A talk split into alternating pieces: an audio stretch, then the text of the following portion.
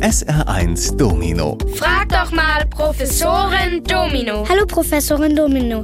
Ich habe neulich gesehen, dass bei einem Fußballspiel in England der Schiedsrichter eine rote Karte gezeigt hat, die rund war.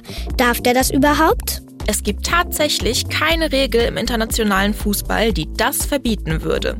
Und in den 1990er Jahren wurden die runden roten Karten auch häufiger eingesetzt. Vor allem in Großbritannien. Aber warum? Dafür gibt es zwei Gründe. Zum einen sollen sie farbblinden Spielern und Zuschauern helfen, gelbe und rote Karten zu unterscheiden. Denn nur die roten Karten sind rund. Die gelben sind und bleiben eckig. Und das bringt uns direkt zum zweiten Punkt.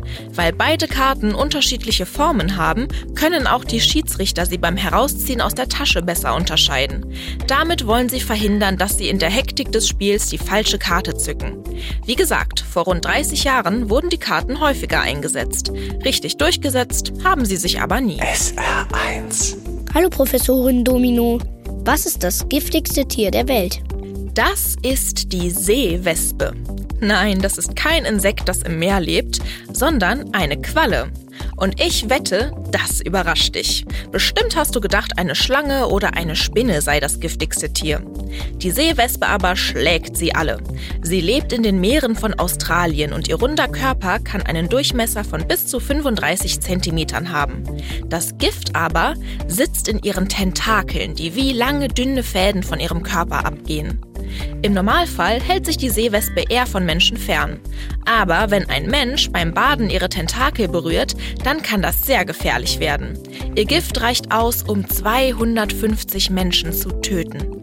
Die Australier aber kennen die Gefahr und meiden die Stellen im Meer, wo die Seewespe vorkommt. SR1. Hallo Professorin Domino. Neulich habe ich mich an Papier geschnitten. Wie ist das überhaupt möglich? Vielleicht kannst du in der Schule ein Blatt Papier ja mal unter ein Mikroskop legen. Dann stellst du fest, dass die Kante des Papiers überhaupt nicht glatt ist. Ganz im Gegenteil, sie hat überall kleine spitze Zacken und sieht damit aus wie eine Säge. Und das Papier funktioniert dann auch wie eine Säge, wenn du mit der Hand schnell an der Kante vorbeistreifst. Anders als bei einem scharfen Messer entsteht da aber kein glatter Schnitt. Durch die Zacken im Papier wird die Haut regelrecht aufgerissen und das tut dann auch richtig weh. Viel dagegen tun kannst du leider nicht, außer aufzupassen, wenn du mit Papier herumhantierst. SR1 Domino. Frag doch mal Professorin Domino.